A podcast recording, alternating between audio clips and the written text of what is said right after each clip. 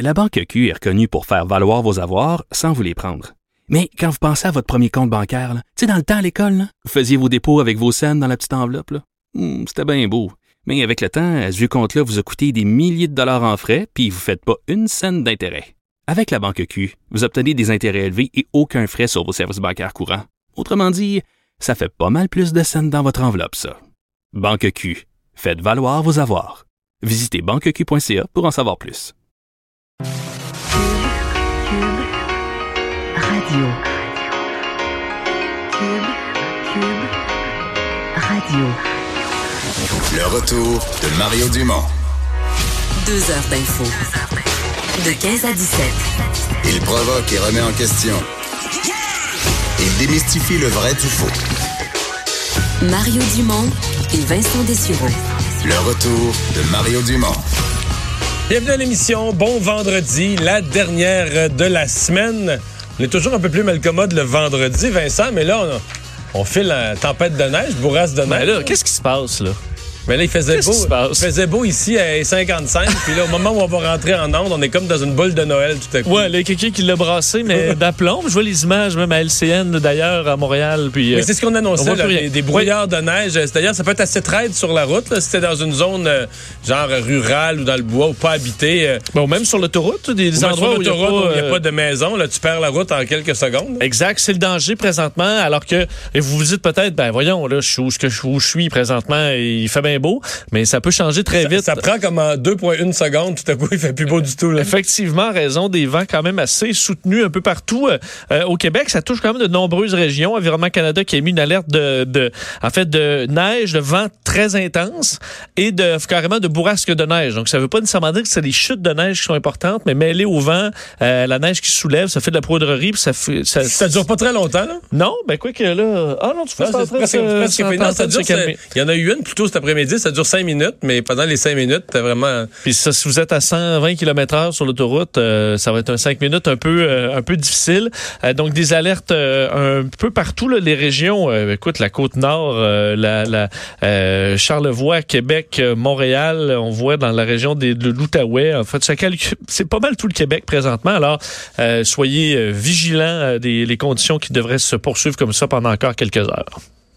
Et là où euh, la bourrasque n'a pas eu lieu, Oui, il n'y aura pas de loi spéciale, euh, visiblement, pour les médecins spécialistes. Euh, Bon, on le sentait, moi, je trouve, depuis 24 heures, ça me paraissait de plus en plus clair qu'il y avait volonté d'entente de part et d'autre. Mais c'est à peu près tout ce qu'on peut dire. Hein? Euh, oui, parce qu'on ne connaît pas euh, les euh, les montants impliqués dans cette dans, dans cette entente, entente de principe, faut dire. Mais on se souvient que dans ce, ce- on avait donné en quelque sorte un, on veut pas dire un ultimatum là, mais C'était pas mal ça. C'était pas mal ça, qu'on devait donc voir au moins une perspective d'entente arriver, sinon on allait devoir se diriger vers une loi spéciale. Et la Fédération des médecins spécialistes du Québec avait offert de rendre 400 millions de dollars par année. Le gouvernement, eux, demandait 650 millions. Là, le 1 milliard, on l'avait, euh, on n'en parlait plus depuis un certain temps.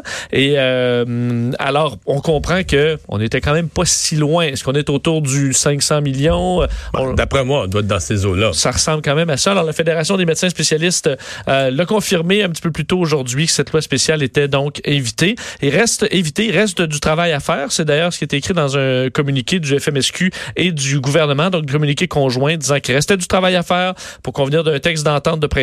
Les partis, pour l'instant, sont satisfaits du progrès accompli et entrevoient un dénouement positif au bénéfice des patients du Québec.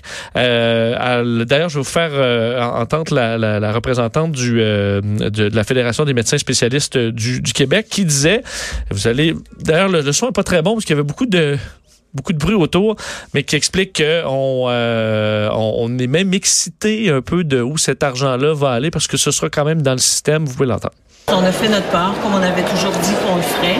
Euh, maintenant, euh, je pense qu'il y a eu un enthousiasme réel. Euh, le- le- les sommes que nous allons euh, euh, mettre dans l'entente vont être utilisées surtout pour travailler dans la, la pertinence des soins, le bon patient au bon moment, par le bon professionnel de la santé. Et ça, c'est quelque chose qui a vraiment engagé les médecins spécialistes pour être capables de mieux soigner la population, diminuer les délais d'attente.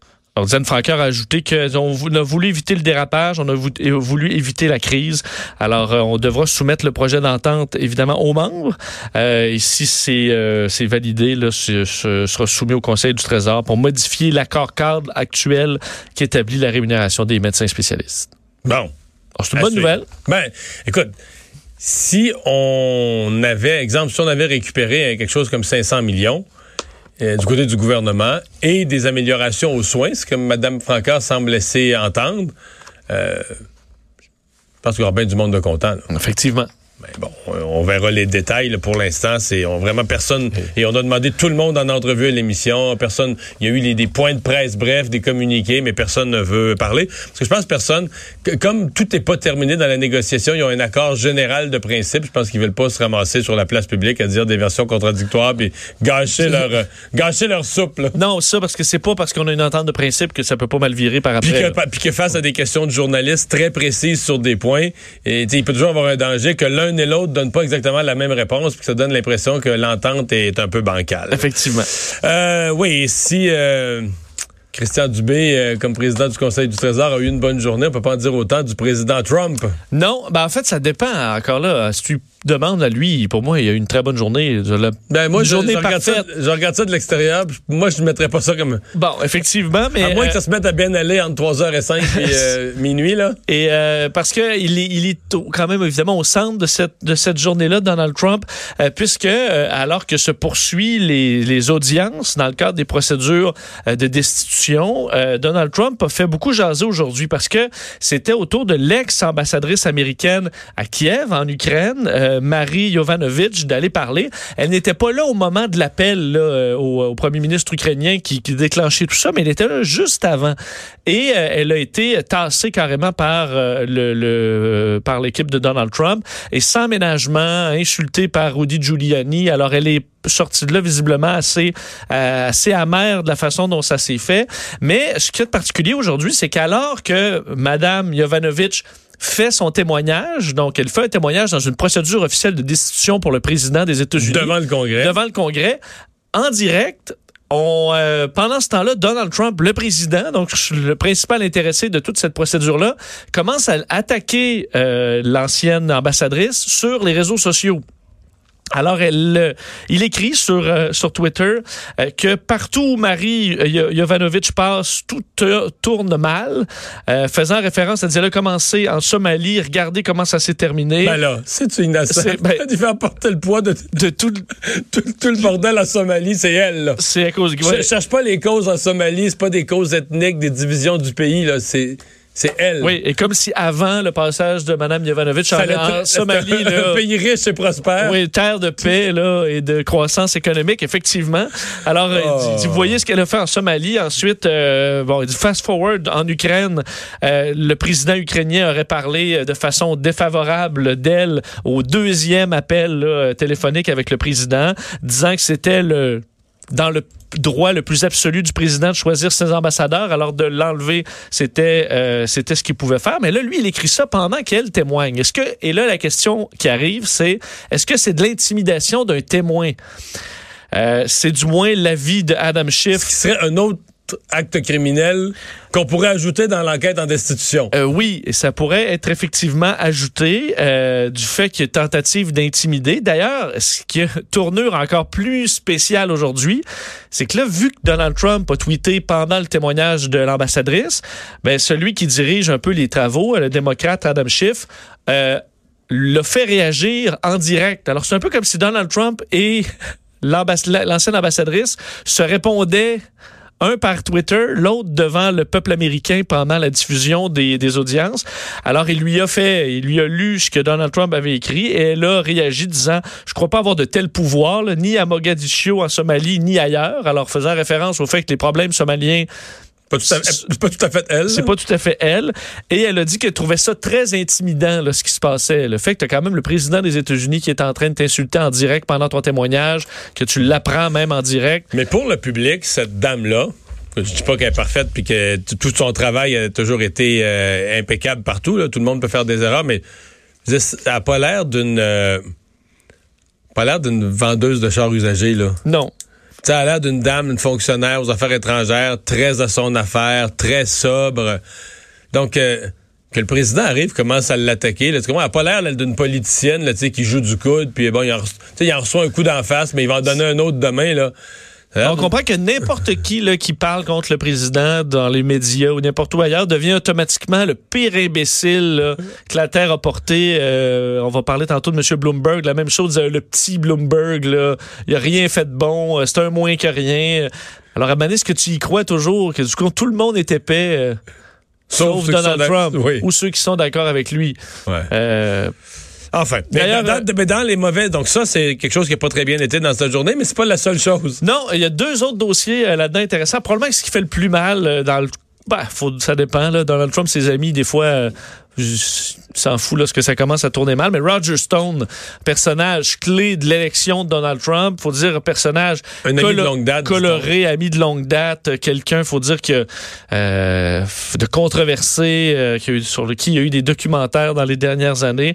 Euh, Roger Stone, donc un ex-conseiller de Donald Trump, reconnu coupable à chacun des sept chefs d'accusation déposés contre lui, dont celui d'avoir menti au Congrès pour protéger Donald Trump dans le cadre de l'enquête sur l'ingérence russe euh, dans l'élection présidentielle de 2016. Alors coupable sur toute la ligne. Euh, ça fait encore réagir euh, Donald Trump euh, aujourd'hui, disant que c'était euh, du jamais vu comme double standard parce que le fait de mentir au Congrès, ben, le fait de mentir, là, il y en a plein de démocrates qui l'avaient fait, puis il n'y en a Oh. aucun qui se retrouve en prison, comme la, la Crook Hillary, puis James Comey, là, il ressort la, bon, la, la liste en question. Alors, ben, Roger Stone, c'est des accusations sérieuses. Ça va en prison. là. S'en va en prison.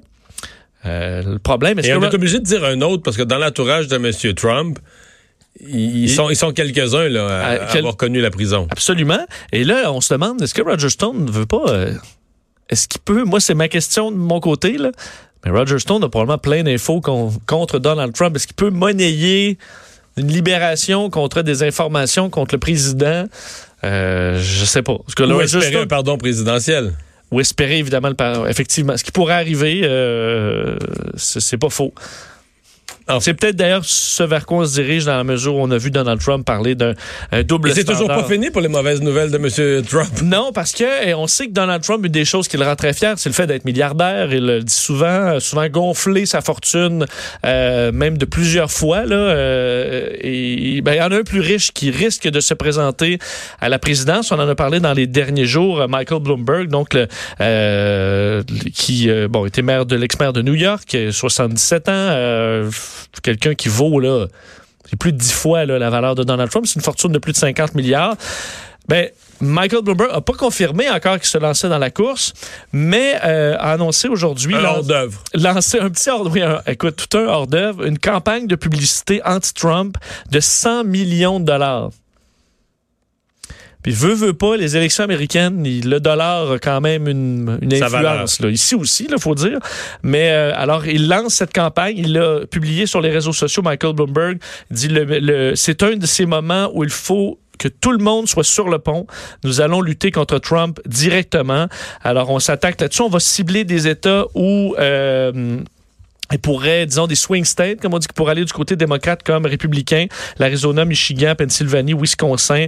Euh, alors, euh, on s'attend, puis je me dis, si vraiment Michael Bloomberg se lance à la présidence, il a 77 ans, une fortune de 55 milliards, imagine la- l'argent qu'il peut mettre dans cette campagne-là. C'est presque sans fin. Il peut bien mettre 5 milliards, Ah non, puis ben il oui. va lui en rester C'est ça, 50. c'est- ouais. C'est quoi ses chances après ça d'être président des États-Unis? Ça va être un all-in. Ça va être une affaire de gros sous. Ouais, euh, euh, ici au euh, ici au Canada, tout le monde est limité. Une personne ne pourrait pas faire ça. là. Les, les, les, dons aux États-Unis, il n'y a pas de contrôle, il n'y a pas de limite, il n'y a pas d'interdiction. Michael Bloomberg peut prendre, peut mettre l'équivalent en publicité de la fortune complète de Donald Trump, puis le lendemain, euh, il lui Il reste encore ça. 50 milliards dans son compte. À suivre. À suivre. Mais donc, Ça pour l'instant, ça il y a une va- campagne de 100 millions qui est, euh, qui est lancée. Il y a Hugo Fredette euh, qui euh, a annoncé qu'il allait en appel. Jugement, c'est quand même pas simple d'aller en appel parce que lui, il était devant juge et jury, donc c'est un verdict du jury.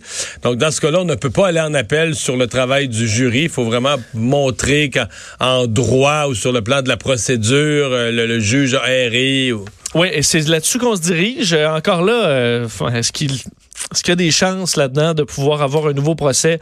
On verra, mais Hugo Fredette, du moins, tente le coup, lui qui a été déclaré coupable de meurtre au premier degré de son ex-conjointe et de Yvon Lacasse, on s'en souvient, porte donc en appel les verdicts contre lui, euh, réclame carrément un nouveau procès. C'est ce qui a été demandé ce matin à la Cour d'appel. Évidemment, à ce moment-là, il faut trouver des erreurs de droit, des moments où le juge, la, juge, dans ce cas-là, a erré. Ce qu'on dit, c'est que la juge de première instance a, a mentionné au jury qu'il devait être unanime pour le verdict, ce qui est vrai, mais qu'il n'était pas nécessaire qu'ils soient tous d'accord sur la façon d'arriver à un verdict de culpabilité.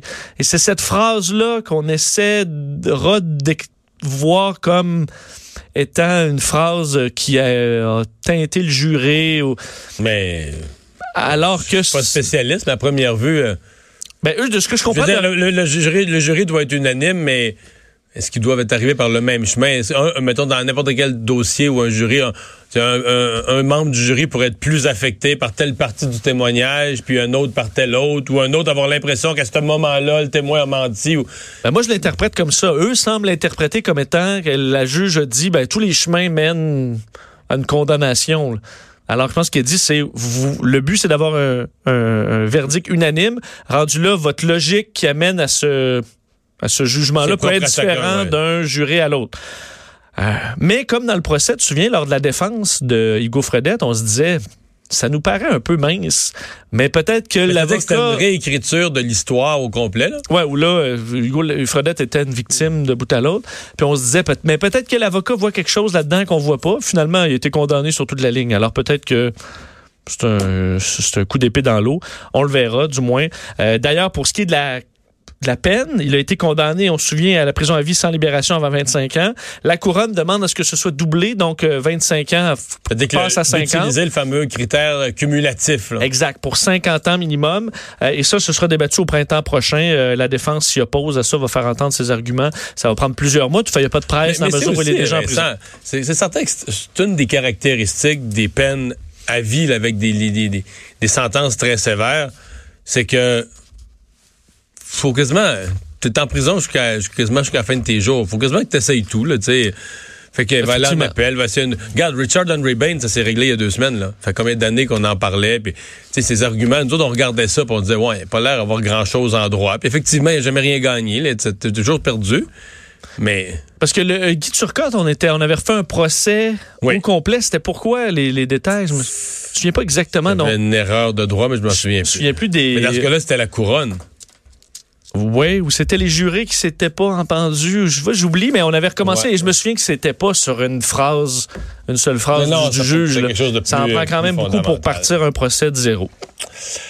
Alors, euh, cette, euh, cette inondation hier dans le métro, ce matin, la ville de Montréal qui a présenté un peu, montré le portrait de ce qui s'était passé, de la conduite qui s'est rompue, qui, ben, remarque, il l'avait dit hier, il n'y avait, Oui. pas- avait l'impression que c'était une vieille conduite et c'est confirmé. La mairesse avait raison hier en disant que ça semblait pas être une vieille conduite parce que c'est un peu la première réaction de dire ah ben c'est ça à Montréal. Les conduites, ça, ça a 200 ans, euh, c'est, c'est tout brisé. Euh, seulement 17 ans, l'âge de cette conduite de 12 pouces. euh, qui est fabriqué pour minimum 100 ans. Minimum 100 ans. Alors, euh, est-ce qu'il y a un défaut de fabrication ou est-ce que ça a été mal fait? Est-ce que ça a été fait de façon Mal négligente, installé. mal installé? Euh, Il y a beaucoup de questions qui se posent parce que c'est vraiment pas supposé arriver ce genre de bris. Donc, on ne comprend pas ce qui a pu se produire hier. Surtout qu'il y a eu des tests préventifs dans ce coin-là au mois d'août dernier. Alors, toutes les, tout semble vraiment avoir été fait euh, suivant les règles de l'art. Euh, et là, le problème qu'on a, c'est que c'est un coin qui est particulièrement complexe. Euh, tout de suite au-dessus de cette conduite de 12 pouces, il y a une autre conduite de 30 pouces. Alors, on s'entend que tu peux pas juste arriver avec un, Une pépine, une puis donner des coups de pelle. là. Exact. Et juste à côté, il y a ce qu'on appelle un massif d'électricité. Comprenez en gros ce que c'est. Il y a des tours partout. Alors, il y a des quantités de fils électriques souterrains qui passent là, qui sont euh, très nombreux, qui sont enfouis. Alors, ça ajoute au degré de difficulté euh, également. Alors, on doit y aller de façon très minutieuse. On peut pas aller faire de la grosse job de bras dans ce coin-là, ce qui va prendre plus de temps. Par contre, pour les résidents, la bonne nouvelle, puisqu'il y a quand même 200 résidences, plusieurs pas d'eau pendant aussi. 24 heures. Là, ouais. Exact. Ces gens-là vont recevoir au plus tard euh, euh, le service qui sera rétabli en soirée ce soir. On a tout simplement trouvé des, de l'eau potable temporaire qu'on va envoyer pour euh, les, pendant que les travaux seront en cours. Mais les travaux n'ont pas d'échéancier, mais ça devrait prendre quand même quelques temps vu la complexité du chantier, malheureusement. Ce que j'ai compris, c'est qu'ils veulent essayer de libérer ça, parce que là, c'est un, autre coin de rue, un autre coin de rue avec des cônes à Montréal. Ils veulent essayer de libérer tout ça pour, euh, pour lundi matin, si c'est si c'est possible. C'est ce que j'en ai euh, compris. Euh, pénurie de main-d'œuvre via le- les magasins Costco. Et c'est pas. On avait déjà entendu ça, mais les magasins Costco qui font la nouvelle aujourd'hui. euh, parce que euh, pour eux, écoute, un et un font deux. Là. Si on paye le monde, ben, on n'a pas de problème de main-d'œuvre. Effectivement, euh, Costco, ben, c'est pour ça, ça c'est assez connu que les Costco offrent des salaires très concurrentiels par rapport à la concurrence. Euh, et en fait, disent aujourd'hui que eux, la pénurie d'employés, ça ne les touche pas en raison de ces salaires. Alors, en disant que le, le- géant quand même du, du commerce de détail dit qu'il n'y a pas de problème de recrutement au Québec parce que les, les- le salaire est très attirant. En fait, pour euh, après six ans de service, un caissier gagne plus de 55 000 par année, Euh, ce qui est beaucoup plus élevé que dans bien Oui. des chaînes pour le même travail. Euh, D'ailleurs, au, euh, au, euh, au journal, le porte-parole de Costco, Ron Damiani, qui disait, avec les salaires que nous offrons, on est un employeur très recherché. Je dirais que la pénurie de main-d'œuvre ne nous affecte pas. D'ailleurs, ils ont moins de problématiques, je pense, en, en tout genre, évidemment, de départ, alors moins de formation, parce que les gens sont là pendant pendant plus longtemps. En même Euh, temps, comme on dit, faut, faut que tu C'est parce que tu du volume, faut que tu aies de la clientèle. Là. Si un petit magasin où euh, des fois entre 10 heures le matin puis midi ou à certaines heures de tranquillité, il n'y a pas un client qui passe ou deux, trois clients, si tu payes ton monde 20$ piastres de l'heure, euh, tu, creuses, tu creuses vite un trou. là. Effectivement, dans les Costco, dans les heures d'ouverture, Non, ça marche. ça. ça marche. Il y a du monde. pas mal. Je trouve que c'est un peu plus facile à dire quand tu es une compagnie qui va très bien. Euh, Mais de l'autre côté, on peut dire aussi, euh, si la compagnie payait le salaire minimum, avait pas de main-d'œuvre, puis qu'on attendait, puis que ça passe pas à la caisse, puis que ça marche pas, puis tout est tout croche, puis les tablettes sont vides, euh, on irait plus. Là. tout à fait. Parce que Les employés, il y en a. C'est pas parce qu'ils en mettent moins. Là. Je veux quoi que les fils, des fois, ça fait. euh, ça fait Ouais. longtemps que je suis pas allé, mais c'est assez long, mais ça passe, ça- ça- c'est quand même efficace. D'ailleurs, le euh, la rémunération de base des employés est passée de 13 à 15 dollars euh, de l'heure dans tous les magasins de l'entrepôt. Euh, donc, en précisant d'expérience, un caissier gagne 28 dollars et 25 l'heure chez Costco avec une semaine moyenne de 37 heures, ça fait 55 087 dollars. Euh, D'ailleurs, ce que tu entendais dans ton émission parler avec ceux qui qui demandent davantage, entre autres pour les préposés aux bénéficiaires Ouais. dans les, euh, les, les- les- les foyers pour personnes âgées euh, privés. Puis tu te dis, ça, ça pas effectivement, là. tu gagnes des fois 10 dollars de moins qu'un caissier chez Costco. Mais il y a certaines résidences, on va dire c'est peut-être les pires, où les gens commencent au salaire minimum, 12,5. Puis au, bout de 5 ans, mettons, on va toucher le maximum de l'échelon. Il va être à 14. Là, t'es au maximum. Ça, t'as atteint le maximum de l'échelon Là, tu changes salarial. les couches. Ah oui, puis, tu- puis le soir, je connais pas tout le, le fonctionnement, mais à certaines heures, là, les nouvelles lois autorisent qu'ils distribuent des médicaments. Euh, l'hygiène, ouais, les couches, mais l'hygiène au complet. Euh, t'es le confident en même temps de ce monde-là. Dans bien des cas, t'es, t'es- t'es la seule personne de référence. Euh, tu travailles avec des gens, pour certains, qui perdent leurs facultés, qui sont un peu perdus. Donc, euh, tu sais, t'es, t'es comme responsable de, de ce qui leur arrive. C'est difficile à justifier. écoute, pour 15 dollars. C'est difficile à. Oui. Euh, D'ailleurs, pour ce qui est du Costco, il y a une réaction euh, politique aujourd'hui de Gabriel Nadeau-Dubois, co-porte-parole de Québec solidaire, qui a tweeté disant un peu à la blague, là, attendez, là, êtes-vous en train de me dire que mieux payer ses employés aide à contrer la pénurie de main-d'œuvre avec des têtes comme une tête qui explose, là? Ouais. Euh, Le sous-entendu étant, on devrait augmenter le salaire minimum pour régler la pénurie de main-d'œuvre. Exact. Un petit peu absurde, là, parce que si tu augmentes le salaire minimum, tout le monde en repart.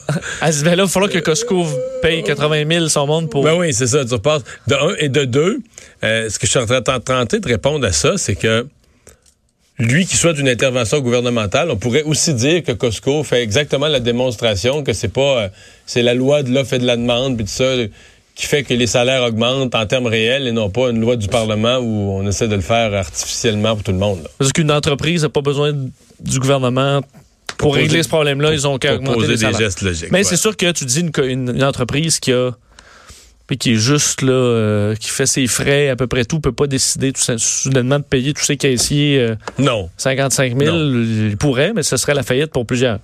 Ouais. Euh, alors, euh, la course à la direction du Parti libéral se précise. Euh, bon, est-ce que c'est relié avec l'entrée en scène d'Alexandre Cusson? Peut-être.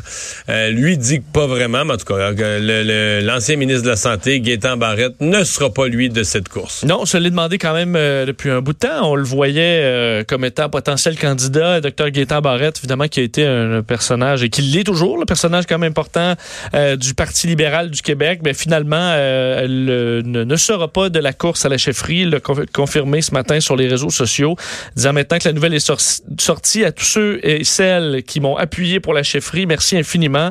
Genre de décision difficile, mais que euh, je pense être dans l'intérêt du parti. Hmm. Et rassurez-vous, je reste avec le même niveau d'énergie. Alors, c'est ce que Gaétan Barrette euh, Je pense qu'il est un petit peu amer quand même. de Alexandre Cusson qui arrive? Non. Non, ça, je pense qu'il est plutôt content dans les circonstances. Je pense qu'il est un peu amer qu'au moment où il s'est... Écoute, il y a un mois, là, deux mois, là, il avait le goût d'y aller. Puis je pense qu'il a senti qu'il y a des libéraux. Je pense qu'il y a du monde qui disait tu serais le meilleur, mais le monde t'aime pas, là. Puis lui, il faisait le gamble de dire, ben faisons campagne ensemble, positionnons notre programme, les gens vont apprendre à me connaître. Là, ils m'ont connu comme ministre de la Santé. J'ai peut-être un peu dur, été un peu dur, mais tu sais, s'ils me voient y aller pendant deux ans en chambre, puis défendre les pauvres, puis euh, aller servir des soupes à l'accueil Bonneau, tu comprends? Ça change une image, là. Puis il y a beaucoup de gens du parti qui, non, n'étaient pas intéressés par lui. Ben, Est-ce que tu y crois qu'on aurait pu changer l'image Oui. de Gaétan Barrette? Moi, Oui? j'y crois. Oui. Ouais.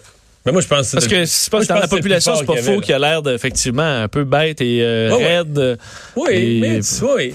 Mais je veux dire, organise un débat, là. Oui. Comme tes têtes enflées tous les Oui, soirs. On organise un débat entre Alexandre Cusson puis Gaétan Barrette à soir. Oui. T'es d'accord avec moi que ça va être épouvantable? Ben, j'ai, j'ai pas vu pas Alexandre rendre- Cusson euh, débattre, là. Mais tu pourras pas, je te l'annoncer, tu pourras pas te rendre à la fin, là.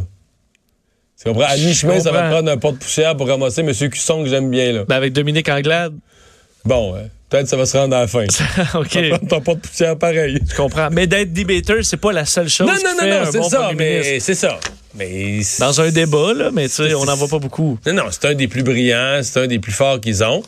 Euh, mais c'est vrai qu'il manque de délicatesse, qu'il a, a- fait l'erreur de, à un moment donné, d'écraser des orteils à chaque fois qu'il faisait un pas en avant. là. Parce que les Québécois, quelqu'un qui représente un peu le. Ben, pas le méchant, là, mais. Hmm. y a pas, on aime les gens, euh, justement, là, Jack Layton, puis les gens qui ont l'air gentils, là. Jouer au tough, euh, je sais pas, je sais pas à quel point c'est. C'est pas dans le personnage québécois, là. Peut-être, t'as peut-être raison. Mais c'est la logique qu'a pris certains de ses collègues, malheureusement. Quoi que ça il l'a dit qu'il y avait eu. Mais, mais là, dans, dans- dans la fin du message, là. Ben, dernières, dernières phrases. là. Rassurez-vous, je reste et avec le même niveau d'énergie. Rassurez-vous, je reste, genre, je reste député, là.